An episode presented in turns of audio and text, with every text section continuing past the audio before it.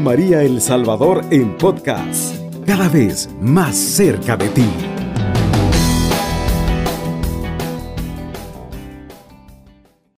Muy buenos días, estimados amigos que nos escuchan a esta hora de la madrugada a través de Radio María.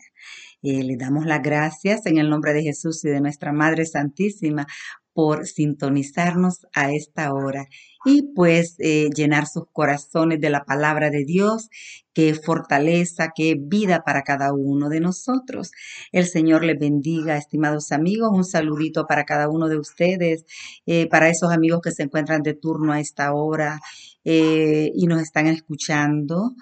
Eh, nos sintonizan a esta hora. Muchas bendiciones para esos amigos que van conduciendo, para todos esos amigos que están de turno, cuidando a algún enfermito o, están en vela por diferentes razones a esta hora. Muchas bendiciones para todos ustedes, amados hermanos.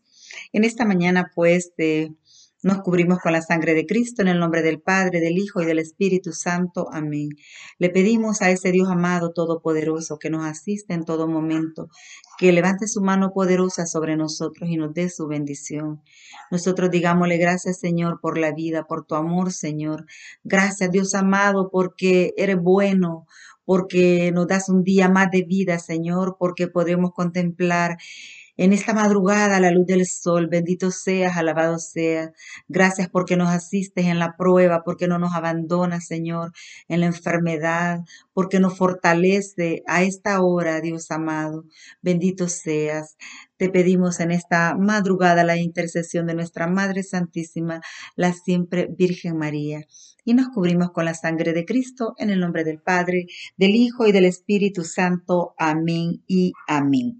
Muchas bendiciones para todos ustedes, estimados amigos. Y en esta madrugada vamos a compartir un tema que se titula Bendición o maldición. No se me vayan a asustar con el nombre de ese tema. Bendición o maldición. ¿Cuántas veces nosotros eh, en algunos momentos de nuestra vida eh, podemos eh, ver cosas que parecen buenas, pero que al final son malas para nosotros? Y a veces hay cosas que parecen malas y son una gran bendición para nosotros. Eh, pero resulta que a veces nosotros nos dejamos llevar por las apariencias. Y recuerden que dice un refrán por ahí que no todo lo que brilla es oro, no todas las cosas que parecen ser lo son. A veces eh, tenemos grandes sorpresas nosotros en la vida. Para eso voy a ilustrarles un poquito con una pequeña anécdota. Dicen que había un anciano que vivía solo con su nieto en medio del bosque, en medio de una jungla, no sé, un lugar muy bonito, pero vivía solo con su nieto, ya estaba anciano. Su nieto era lo único que él tenía. Pues dice que mandó a su nieto a traer agua en el caballo que tenía. Y dice que iba en el caballo cuando el caballo comenzó a relinchar, a saltar, y pues botó al muchacho, lo tiró y el caballo salió corriendo. Bueno, entonces el joven en esa caída se fracturó un brazo. Pero este hombre anciano tenía una gran sabiduría y una gran paz en su corazón. Pues cuando llegó llorando su nieto, su nieto adolescente de unos 17 años, con su brazo fracturado, abuelo, abuelo, mi bracito, abuelo, llegó llorando. El abuelo, dice, le tomó el brazo, se lo vendó, le puso una tablilla, le puso unos ungüentos ahí y, y pues su nieto eh, agarró cama, ¿verdad? Cuidando su brazo ahí, ya no podía ayudarle demasiado al abuelo. Pues el abuelo dice que decía, Dios mío, ¿y esto será una bendición o una maldición? decía el anciano. O sea, él no analizaba pues lo que estaba sucediendo. ¿Será bendición, Señor, o será maldición? Y se quedaba él con esa reflexión. Bueno, y, y, el caballo se fue también y le dice al Señor, Señor, ¿y esto será una bendición o será una maldición? Yo les pregunto a ustedes, ¿y ustedes qué creen que era? ¿Una bendición o una maldición que su nieto se hubiera caído y se fracturara el brazo? ¿Ustedes creen que eso de que el caballo se fue y al anciano quedó solo y no tenía dónde acarrear su agua era una bendición o una maldición? ¿Qué piensan ustedes? Pues en estos momentos vamos a, continuar. Eh, la historia. Pues dice que a los pocos días de verse fracturado el brazo su nieto, como a los 15 días o al mes, dice, llegó el ejército por ahí, porque andaban reclutando a todos los jóvenes aldeanos de los alrededores y llegaron a la casa del abuelo. Y, dice que, y aquí no hay jóvenes, no tienen jóvenes aquí. ¿Cómo no? Dice que le tengo, tengo un nieto, pero tiene su brazo fracturado, está enfermo. Ah, pues no, dice que no queremos personas enfermas, queremos personas sanas. Y pues se fue el ejército y nos reclutaron a su nieto. Así que la caída del nieto se convirtió en una bendición, porque no lo reclutaron y él se recuperó pronto pues como un mes después de que pasó ese acontecimiento, dice, venía el caballo del abuelo. Él salió afuera, sentadito, viendo así el horizonte, cuando vio que su caballo venía, galopando, galopando, relinchando. Y saben que detrás del caballo venía una manada de caballos salvajes que se quedaron a vivir allí también en los terrenos del abuelo. Así que, ¿qué creen? Todo lo que le pasó al abuelo, al nieto se convirtió en una gran bendición. Así es la vida, estimados amigos. A veces, pues, hay cosas que creemos que son malas y son buenas. La respuesta nos la va a dar el tiempo. Por eso nosotros debemos de ser lentos para hablar y mejor tenemos que ser más sabios en reflexionar, porque a veces las cosas no son lo que parecen. Le voy a narrar a grosso modo, a grandes rasgos, la historia de José, un personaje de la Biblia. Lo encontramos eh, su historia en el capítulo 37 en adelante del libro de Génesis. El libro de Génesis nos habla de la historia de José. José es hijo de Jacob y de Raquel. José es uno de los que pertenecen a las doce tribus de Israel. Es hijo de Jacob.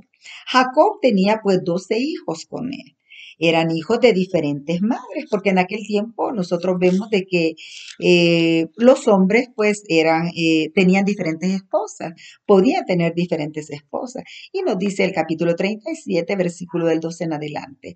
Esta es la historia de la familia de Jacob. A los 17 años José se dedicaba a cuidar ovejas, siendo todavía un adolescente. Ayudaba a los hijos de Bilá y de Selfa, mujeres de su padre, por lo tanto informaba a su padre sobre la mala reputación de sus hermanos que tenían. Israel quería a José más que a sus otros hijos, pues le había nacido en su ancianidad. ¿Ve? E incluso le había hecho una túnica con mangas. Sus hermanos, viendo que su padre le prefería eh, más que a sus otros hijos, comenzaron a odiarlo hasta tal punto que no podían conversar con él. Palabra de Dios, te alabamos Señor. Pues vemos ahí la historia, ¿verdad? Eh, de estos hermanos, pues eh, José tenía más hermanos, eran hijos de otra mamá, pero a José no lo querían sus demás hermanos. ¿Por qué? Porque él era obediente, porque él era diferente a ellos y sus otros hermanos dice que eran de mala reputación. Mire, eh, José tenía otra gracia que Dios le había dado, que podía interpretar los sueños, pues sus hermanos lo odiaban también hasta por eso, ¿verdad? Porque él interpretaba hasta los sueños. Lo llegaron a odiar tanto que un día quisieron hasta matarlo pero a ruego de uno de ellos, no, dice, no maten a mi hermano, pues entonces no lo vamos a matar, pero lo vamos a dejar ir a este pozo. Y lo dejaron ir a un pozo profundo, seco, no tenía agua. Y él lloraba, pedía ayuda, que lo sacaran de ese pozo y no lo escuchaban. No lo sacaron de ese pozo, ahí lo dejaron. Pero de pronto venían unos ismaelitas, ellos eran extranjeros y ¿saben qué hicieron? Se lo vendieron a los ismaelitas. Tanto así pues que, y le fueron a decir a su papá que había muerto su hijo, ¿verdad? Tanto así fue de que em, José fue a parar a Egipto, ¿verdad? Él fue a parar a Egipto. Y ahí pues eh, fue vendido como esclavo en Egipto. José pues fue conducido a Egipto y a Putifar, funcionario del palacio de Faraón y capitán de la guardia lo compró a los ismaelitas que lo habían traído. Eso nos dice el capítulo 39, versículo 1. Lo vendió a los ismaelitas, ¿sabe? Y la mujer de este hombre funcionario eh, llamado Putifar eh, se enamoró de él. Pero él fue fiel a Dios y él no le dijo a la mujer que no podía traicionar a su amo la mujer le hace un, este, falso testimonio diciendo que la quiso violar y va preso José. Estuvo preso siete años. Estando preso, interpreta los sueños del faraón. Y al interpretar los sueños del faraón, ¿saben qué soñó el faraón? Eh, dos años después, Faraón tuvo este sueño. Estaba en la orilla del río Nilo cuando vio que salían del río siete vacas hermosas y gordas que se pusieron a pastar entre los juncos. Detrás de ellas salieron otras siete vacas feas y flacas que se pusieron al lado de las primeras a la orilla del río. Pero las siete vacas feas y flacas se comieron a las siete vacas gordas hermosas. Entonces Faraón se despertó. Esto lo encontramos en Éxodos 41, versículo del 1 en adelante. Luego José interpreta estos sueños del faraón.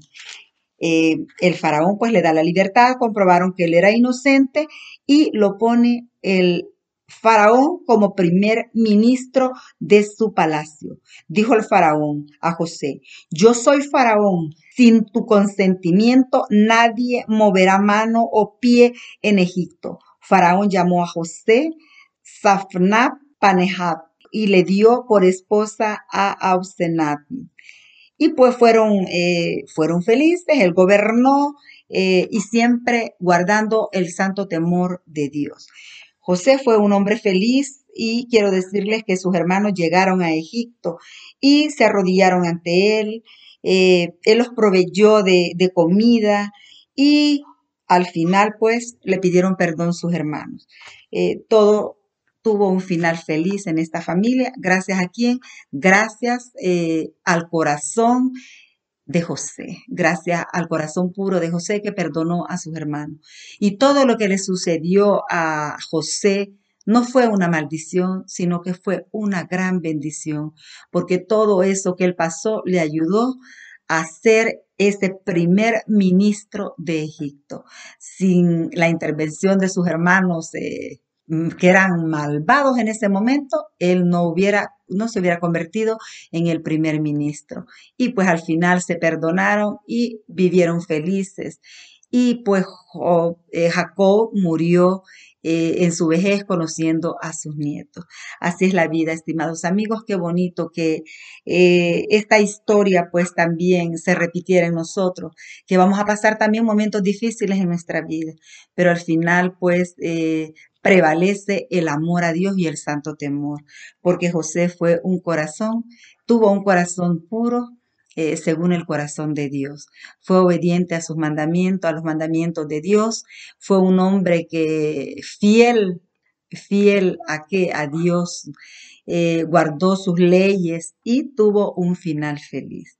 Analicemos nosotros la vida de José, un hombre recto, un hombre honesto que nosotros también, estimados amigos, eh, seamos fieles a, los mandamientos del Señor, que nosotros también tengamos la capacidad de amar y de perdonar. ¿Verdad? Qué bonito. Y pues vemos nosotros que José eh, pudo reconciliarse con sus hermanos y se convirtió en un hombre importante. A veces las cosas que pensamos nosotros que son para mal, ¿verdad? En nuestra vida, eh, Dios puede estarnos preparando para darnos algo grande. Así que, estimados amigos, qué bonito. Eh, pensemos nosotros cuando pasa algo en nuestra vida, en nuestra familia, si es una maldición o es una bendición. Y yo les aseguro que casi siempre esas cosas que pasan se convierten en grandes bendiciones. Ánimo, estimados amigos, tengamos siempre la fe puesta en el Señor y mantengámonos de pie siempre en medio de las pruebas. Que el Señor le bendiga a cada uno de ustedes y pasen muy buenos días. Muchas bendiciones. Alabado sea Jesucristo, con María por siempre sea alabado. Cubriendo todo El Salvador. Radio María, 107.3 FM.